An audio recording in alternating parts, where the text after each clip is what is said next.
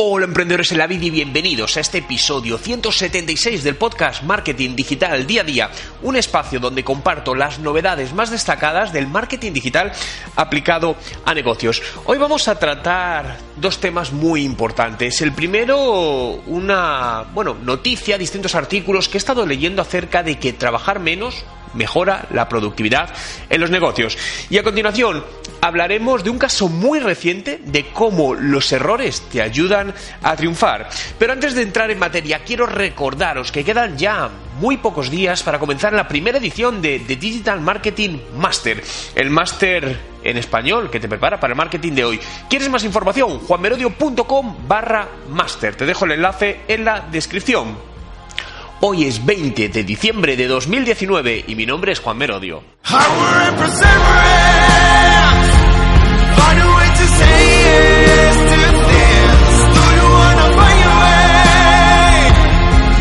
Y recuerda, no hay nada que no puedas hacer en tu vida. Comenzamos hablando de cómo trabajar menos mejora la productividad de las empresas. Fijaos que venimos de un mundo, no yo recuerdo, eh, mis padres, ¿no? De trabajar 14 horas, 15 horas diarias, y eso es algo que a día de hoy todavía muchas personas, entre las que me incluyo, hacemos, ¿no?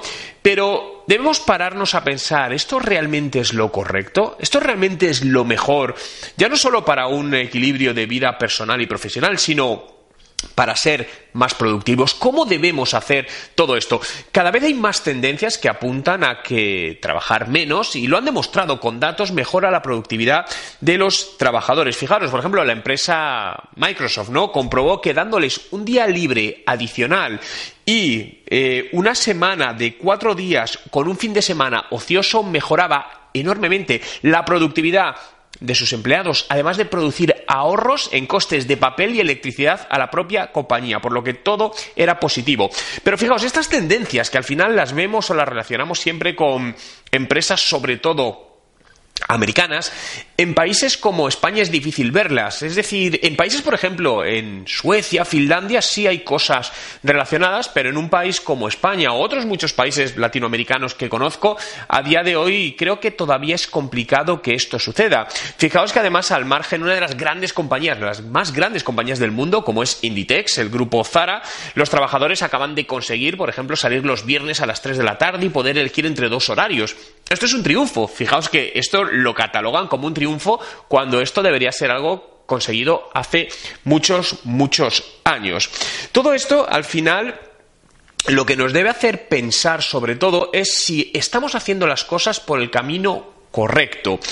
Para mí es muy importante y creo que, y lo digo de verdad, es decir, las personas que componen una empresa, y cuando me refiero que lo digo de verdad es porque creo que es el activo más fundamental que hay. Y yo, en Juan Merodio, es algo que cuido mucho, ¿no? Que la gente que trabaja conmigo trabaje a gusto, pueda conciliar su vida personal, profesional, como de la manera más cómoda posible, ¿no? Porque al final sé que cuando alguien está feliz, entre los que me incluyo yo y, nos pasa a todos, es más productivo y trabaja mejor, genera mejores ideas, ¿no? Y todavía veo el lado opuesto que todavía sucede en muchísimas, muchísimas empresas, ¿no? Y lo hablo con amigos cercanos y personas que conozco que literalmente están angustiadas trabajando, que viven en la cultura del miedo, que...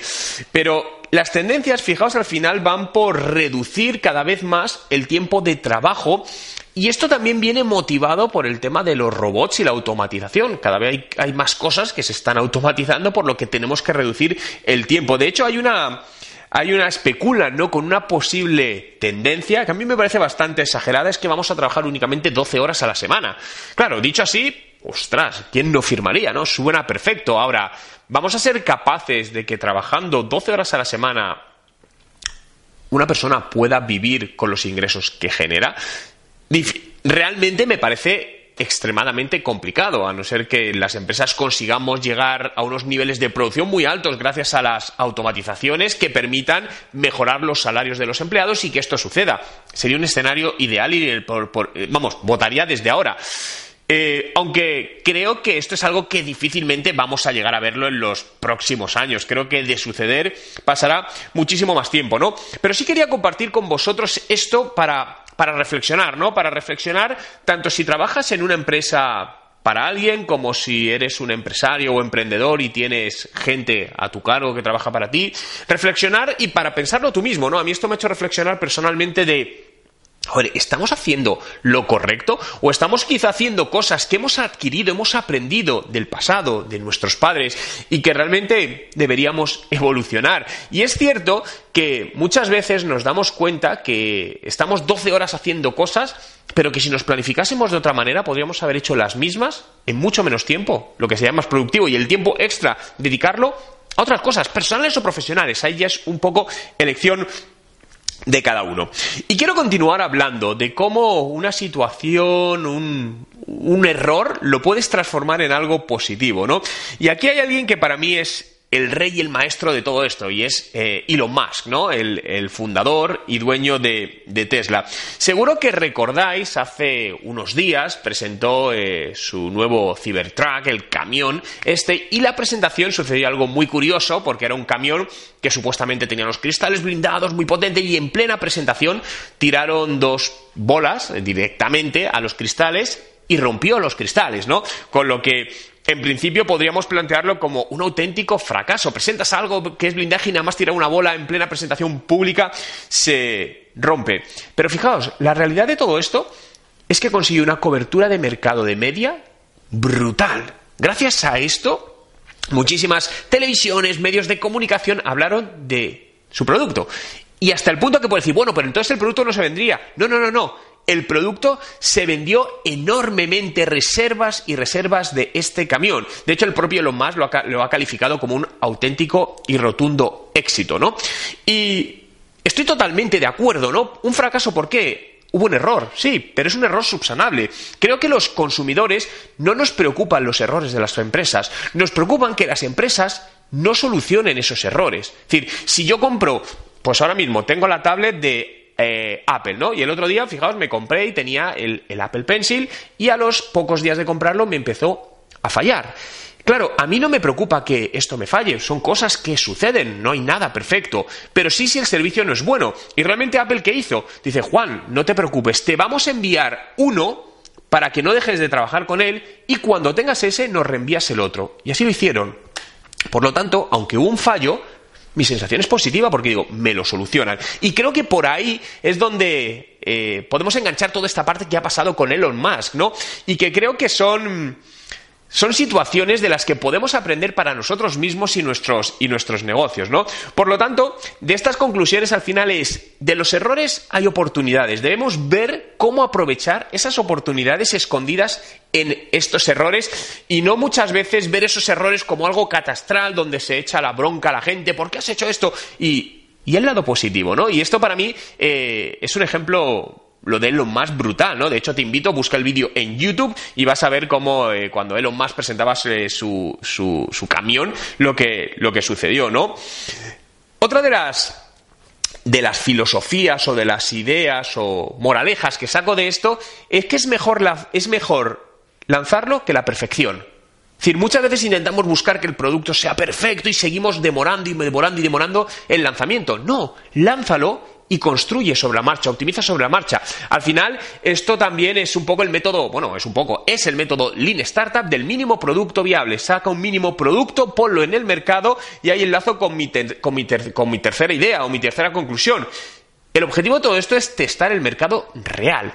Por mucho que hagamos testeos, encuestas, entrevistas, realmente no vamos a saber qué tal lo aceptan los posibles clientes hasta que lo ponemos en el mercado. Por lo tanto, ponlo rápidamente en el mercado, testéalo, ve qué hay que mejorar, qué no hay que mejorar, si es un producto que se puede vender realmente o no, es un producto que al final, oye, pues no va a ir a ningún sitio, mejor retirarnos a tiempo y haber perdido lo que hemos perdido que seguir invirtiendo en algo que es muy difícil que salga adelante, ¿no?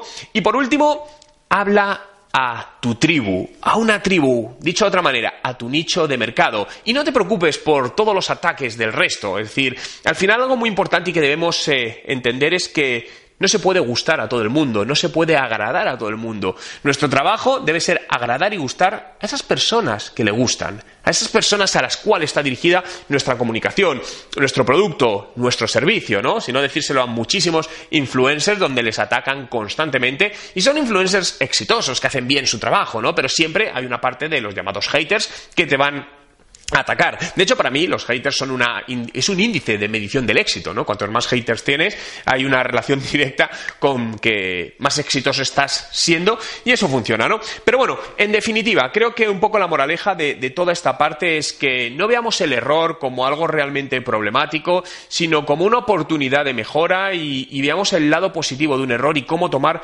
ventaja de ello.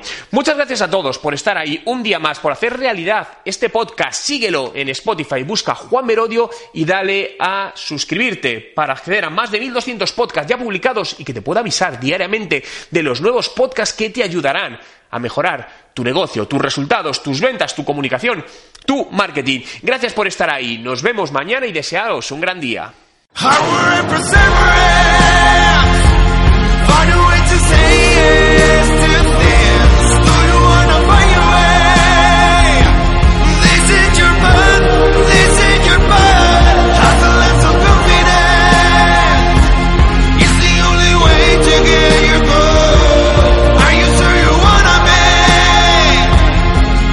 Recuerda, no hay nada que no puedas hacer en tu vida.